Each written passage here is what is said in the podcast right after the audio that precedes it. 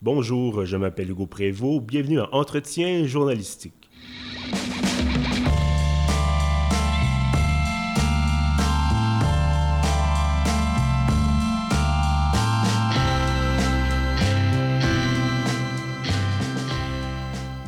À ce 35e épisode de notre série Entretien journalistique et des rencontres avec des personnalités marquantes du journalisme d'ici et d'ailleurs. Aujourd'hui, je reçois Dan Bilewski. Bonjour Dan. Bonjour.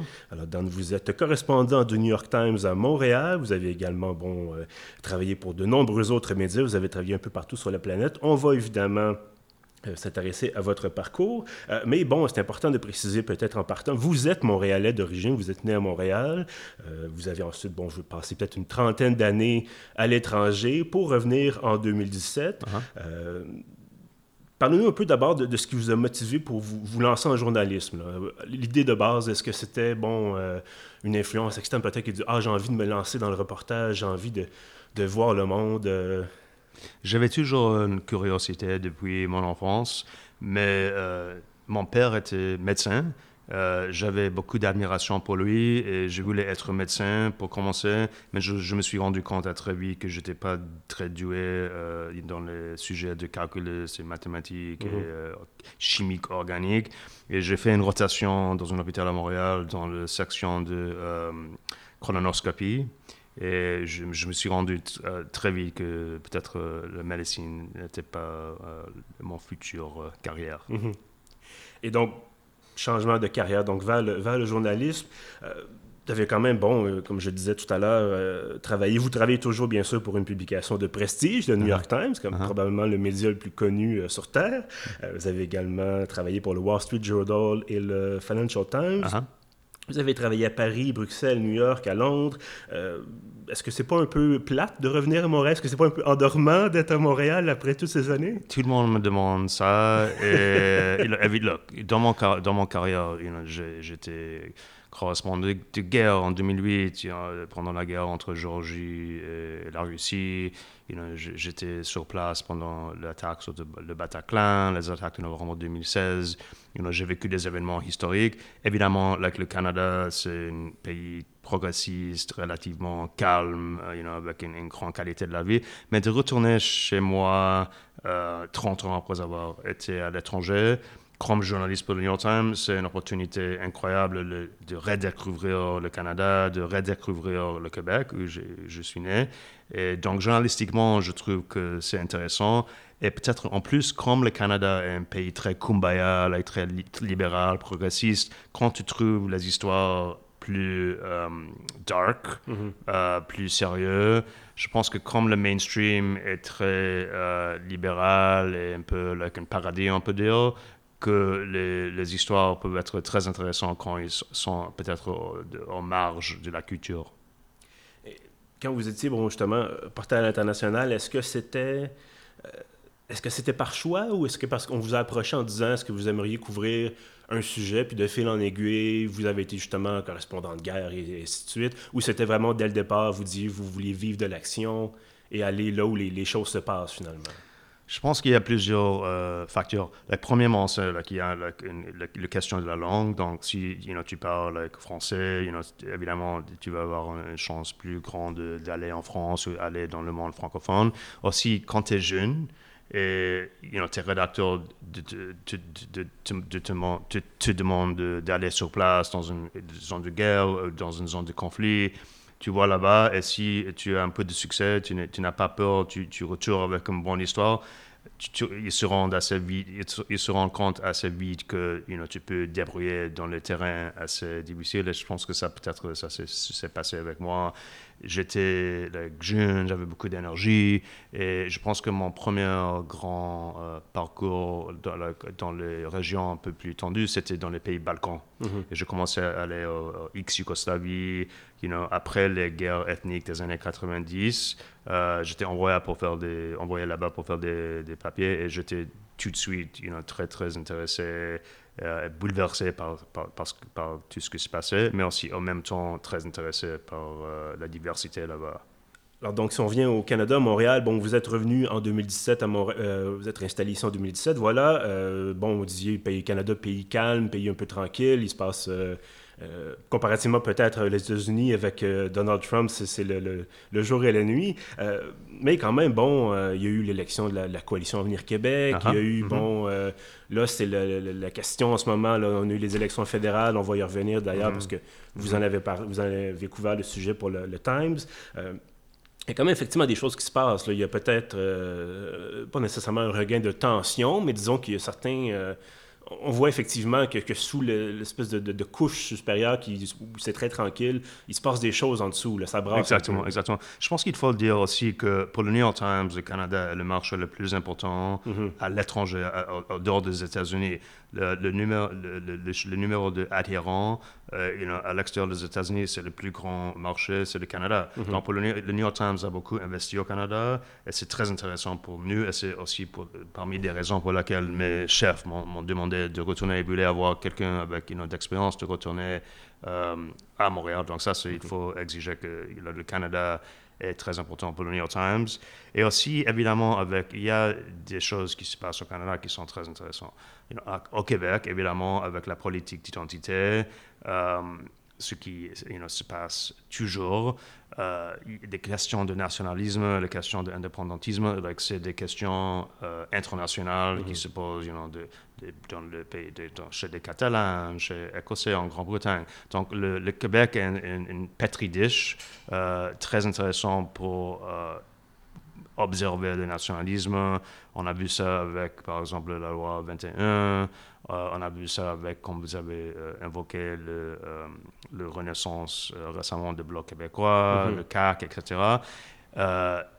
au Canada, il y a aussi les questions d'Autochtones, mhm. le, le gueule de bois colonial, les, difficultés sociales dans les communautés autochtones.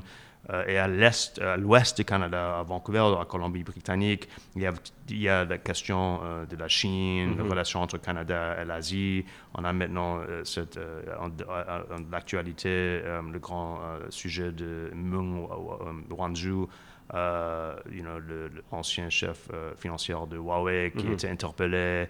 Donc, il y a des grandes histoires euh, internationales qui se passent au Canada et aussi, évidemment, avec Justin Trudeau, c'est un personnage sur la scène internationale. Mhm. Et on a vu avec l'élection, il y a beaucoup d'intérêt. J'avais les premières pages plusieurs fois.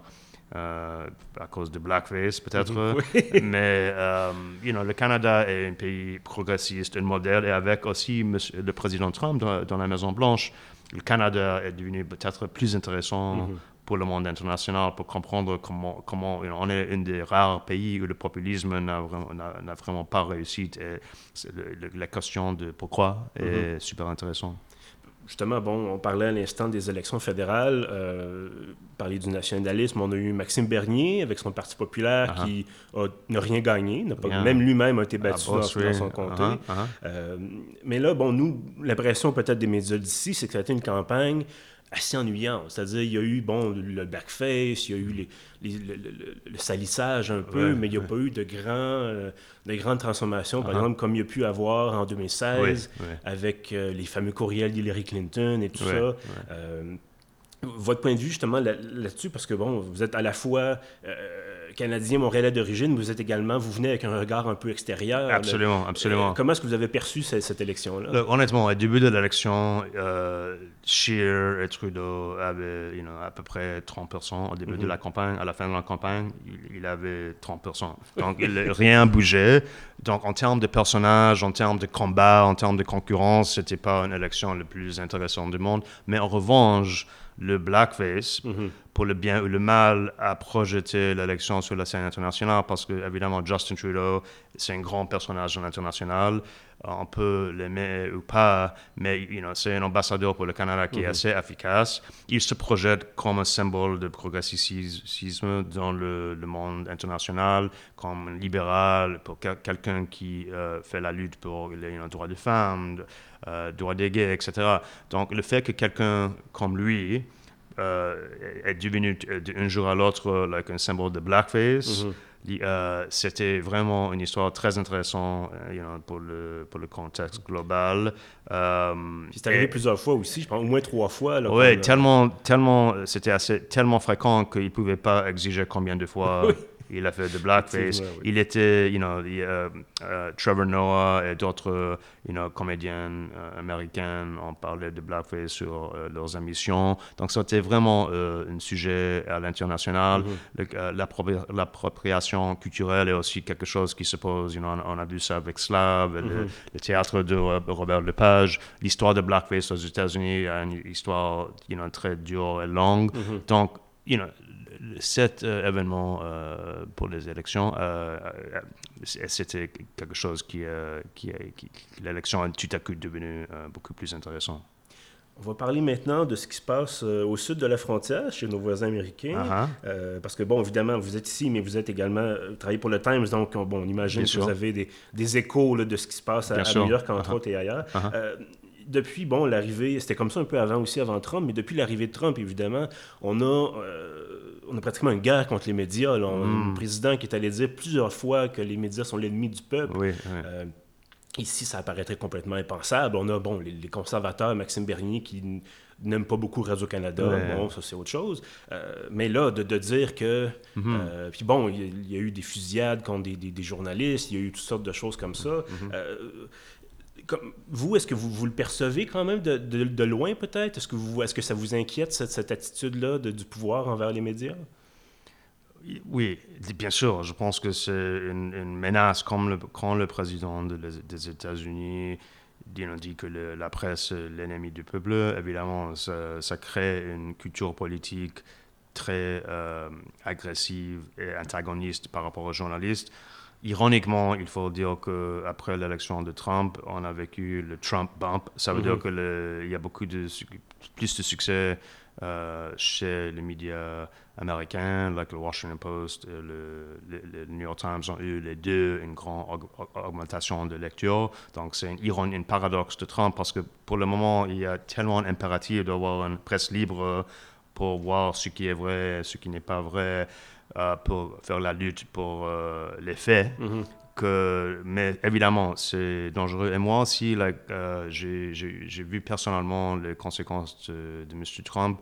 en 2016, si je ne me trompe pas, pendant les attaques de Bruxelles, j'écrivais à cette époque un article au sujet de Trump a dit que Bruxelles mhm. était en anglais a hellhole, mhm. a shithole peut-être, et euh, les Belges étaient très angoissés par rapport à ça, donc ils sont allés en masse sur Twitter pour disant il y avait le hashtag Hellhole mhm. et ils ont, ils ont mis sur Twitter les images de you know, moules frites, de la Grande Place à Bruxelles, etc. Moi, j'ai fait un article sur cet événement, sur ce phénomène des Bruxellois qui se luttaient pour leur identité.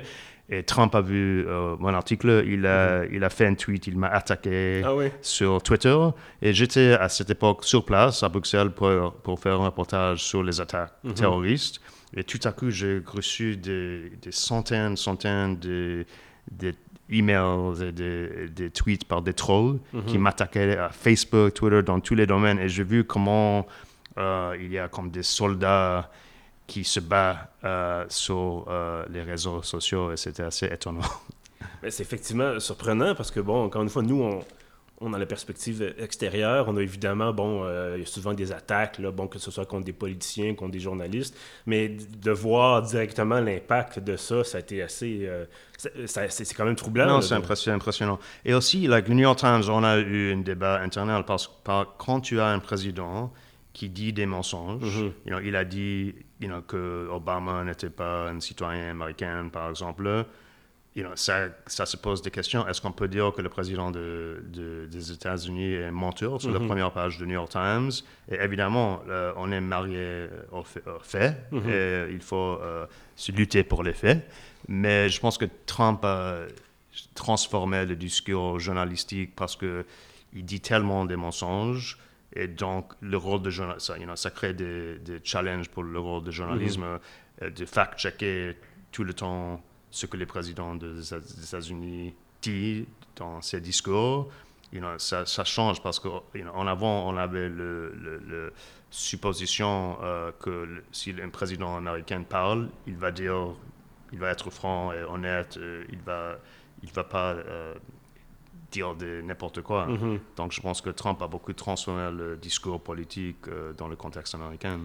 Mais c'est justement ma, ma, question suivante, euh, parce que là, on a un cas où, encore une fois, comme vous le dites, les journalistes doivent être, bon, normalement objectifs, doivent rapporter les faits, mais dans ce cas-ci, euh, vous êtes partie prenante de la discussion, c'est-à-dire que vous êtes acteur en tant que journaliste, vous êtes attaqué par le président. Et là, mhm. est-ce que vous vous dites, bon, euh, je, on n'y touchera pas, on se défendra pas, et on va simplement dire, le président dit ça, ce n'est pas vrai, ou est-ce qu'on va dire, bon, ben nous, on est, on devient finalement acteur dans la joute politique, si on veut, plutôt que d'être simplement observateur? On peut pas être acteur dans les articles. Mhm. Donc, je pense qu'il faut ignorer le, ce qu'on dit en anglais, the white noise, mhm.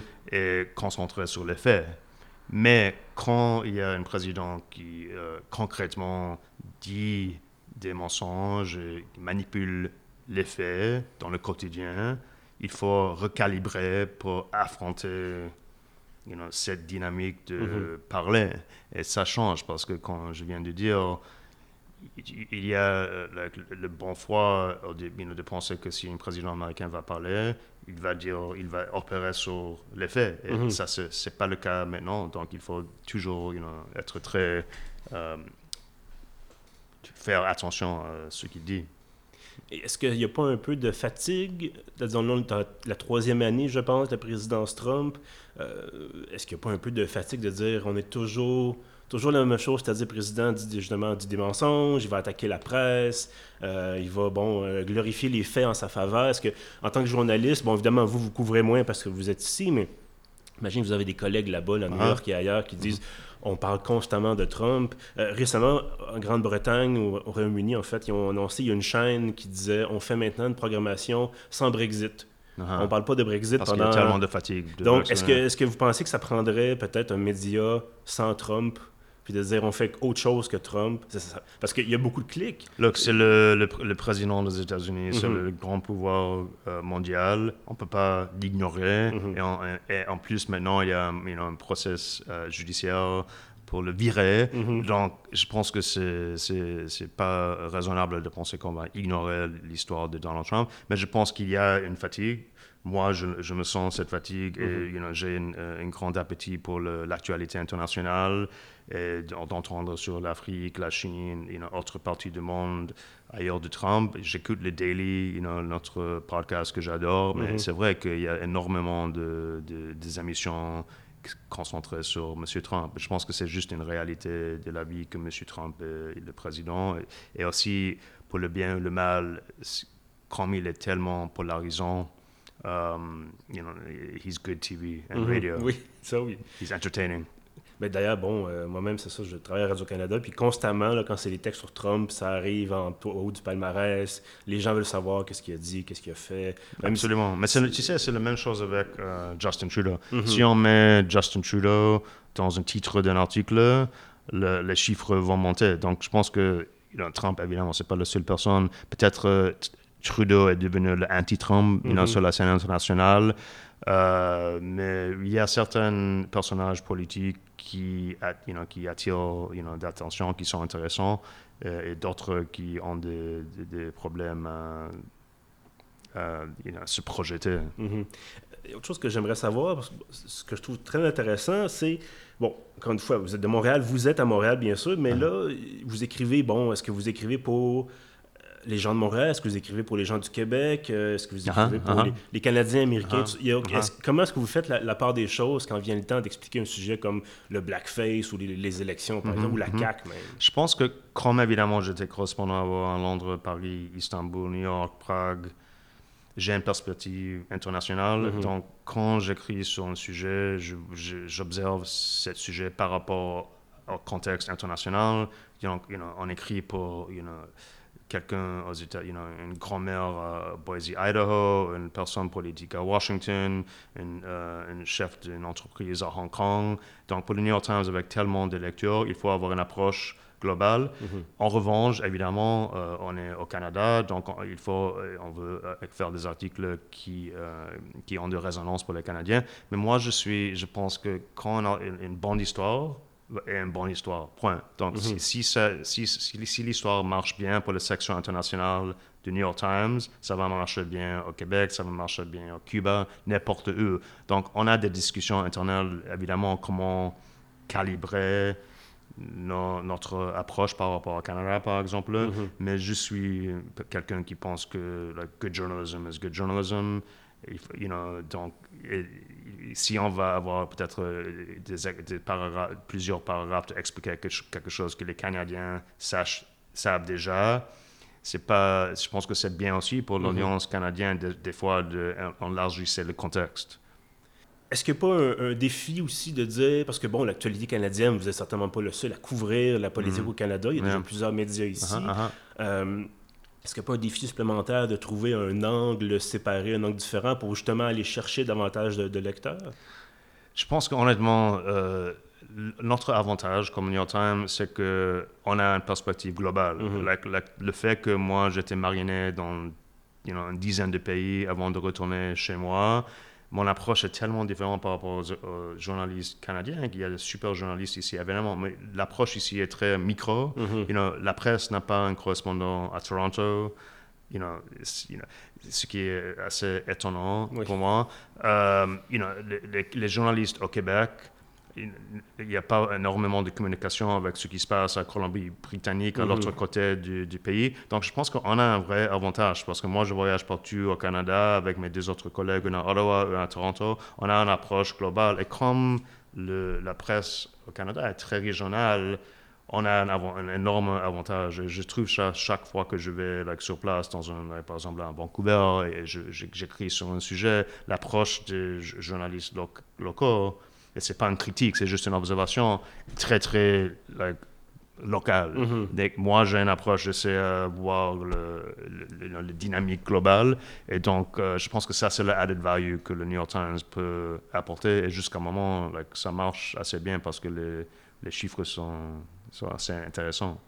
Justement, bon, vous avez parlé de vos collègues à Toronto, Ottawa. Vous avez couvert, bon, vous êtes allé dans l'ouest du pays, vous avez couvert la chasse à l'homme, entre autres, de la GRC, là, euh, qu'il y a eu euh, il y a quelques mois maintenant. Euh, comment ça fonctionne, le côté coordination, tout ça? Parce que le pays Canada, c'est un, pays gigantesque. Est-ce que vous, vous faites des réunions? Est-ce que, oui. Donc, on a une réunion tous les semaines, mm-hmm. évidemment virtuelle, avec New York moi, mes deux collègues euh, Ottawa et Toronto, mhm. le chef de rédactrice pour le Canada qui est à New York et, l'équipe. Euh, on a une, réunion chaque semaine, on discute nos projets, nos articles, mais en, même temps, nous les trois, on a un mandat pour traverser le pays. Mhm. Il n'y a, pas vraiment de spécialisme. donc on, on, a vraiment beaucoup de liberté et flexibilité l'essentiel, c'est de trouver des thèmes avec mhm. des résonances globales. Et je pense que jusqu'à présent, ça marche assez bien. Le seul challenge, évidemment, c'est un énorme pays. Donc, pour, pour traverser tout le pays, pour faire des articles avec euh, euh, le contexte géographique pour tout le pays, c'est pas toujours facile. Mhm. J'essaie toujours euh, d'aller à endroits où qui, sont nouveaux. Par exemple, j'ai hâte maintenant d'aller aux provinces atlantiques à l'est, mhm. parce que jusqu'à présent, je fais presque tout le Canada, mais pas du tout l'est. Et évidemment, comme le Québec est très, très intéressant, et pour moi, parmi les meilleures euh, histoires au Canada sont euh, à Québec, euh, grâce à l'identité politique, etc. il y a peut-être plus, d'articles au sujet du Québec, plus d'articles au sujet de, l'Ontario et Ottawa et la, politique fédérale. Donc le challenge, c'est de trouver des autres euh, sujets. Mais évidemment, ma collègue Catherine Porter vient de retourner de Nunavut. Elle a fait un super euh, article au sujet d'une artiste autochtone et, le, le, le, dynamique entre elle et, les, les, clients qui, euh, à Toronto qui achètent euh, ses œuvres, par exemple. Donc, euh, il y a beaucoup de territoires mm traversés. Ça, c'est une évidence.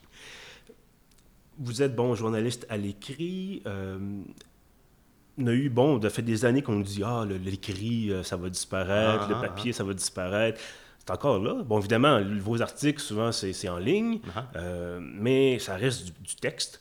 Est-ce que est-ce que ça vous surprend de voir que l'intérêt est toujours là ou est-ce que vous dites, bon, il faudrait que votre, le fameux euh, pivot to vidéo qu'on a, eu il y a quelques années, est-ce que vous vous dites, bon, euh, ou peut-être que vous avez eu des pressions pour dire, il faudrait peut-être que vous fassiez euh, de la vidéo ou de l'audio ou quelque chose de même?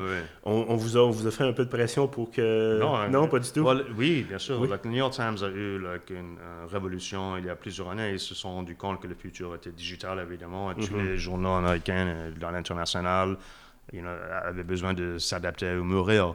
donc le New York Times, d'un jour à l'autre, euh, a complètement transformé. Avant, c'était vraiment le, le, le, dynamique du journal était complètement basé sur page one, mm-hmm. la première page de print.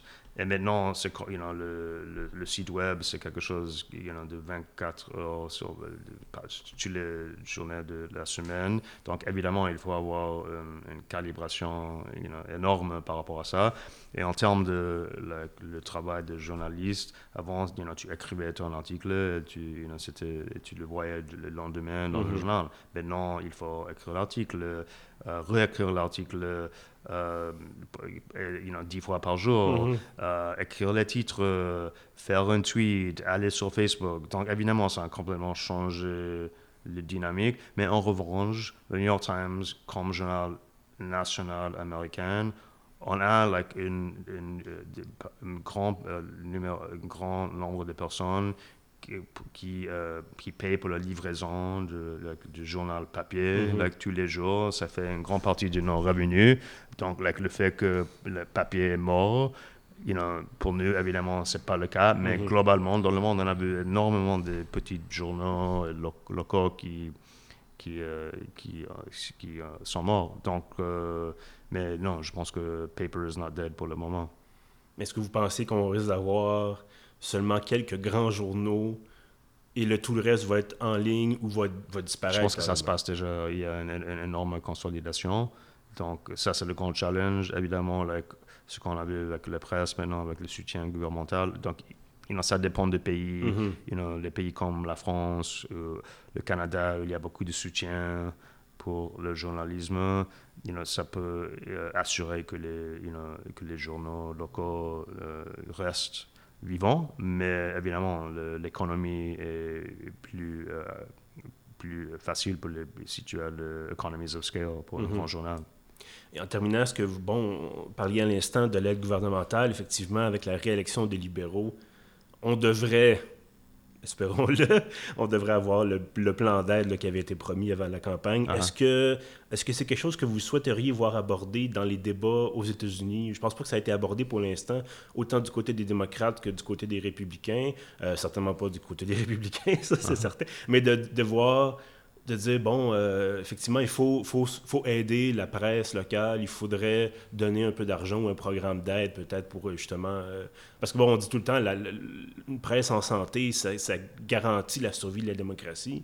Euh, bon, on dira ce qu'on voudra là-dessus, mais est-ce que vous pensez qu'on devrait avoir ne serait-ce qu'aborder la question de, dans les débats, par exemple, chez les, démocrates, de dire faudrait aider peut-être la presse américaine à passer à travers la crise? La presse américaine ou dans le contexte international? Ben, la presse américaine, peut-être, parce que, bon, en même temps, vous êtes au New York Times, là, je pense pas que le Times va disparaître, effectivement, mais vous parliez à l'instant des petits journaux qui Je pense que politiquement, vraiment, ça va pas se passer à ce moment que, au niveau euh, national, à Washington, qui vont soutenir financièrement euh, les journaux, donc je pense que c'est pas pratique. Et comme quand j'ai évoqué avant, avec le M. Trump dans la Maison-Blanche, il y a paradoxalement euh, une renaissance mhm. euh, journalistique aux États-Unis. Et bien, pour le moment, je pense que c'est la concurrence qui va assurer le futur you know, du journalisme aux États-Unis plus que euh, le financement de l'État. Dan Bilewski, correspondant du New York Times à Montréal, merci beaucoup d'avoir été avec nous aujourd'hui. C'était un plaisir, merci à vous. Et à tous ceux qui nous écoutent, évidemment, merci également d'avoir été là. Vous pouvez retrouver tous nos anciens épisodes sur pieuf.ca, sur SoundCloud et sur iTunes. À bientôt.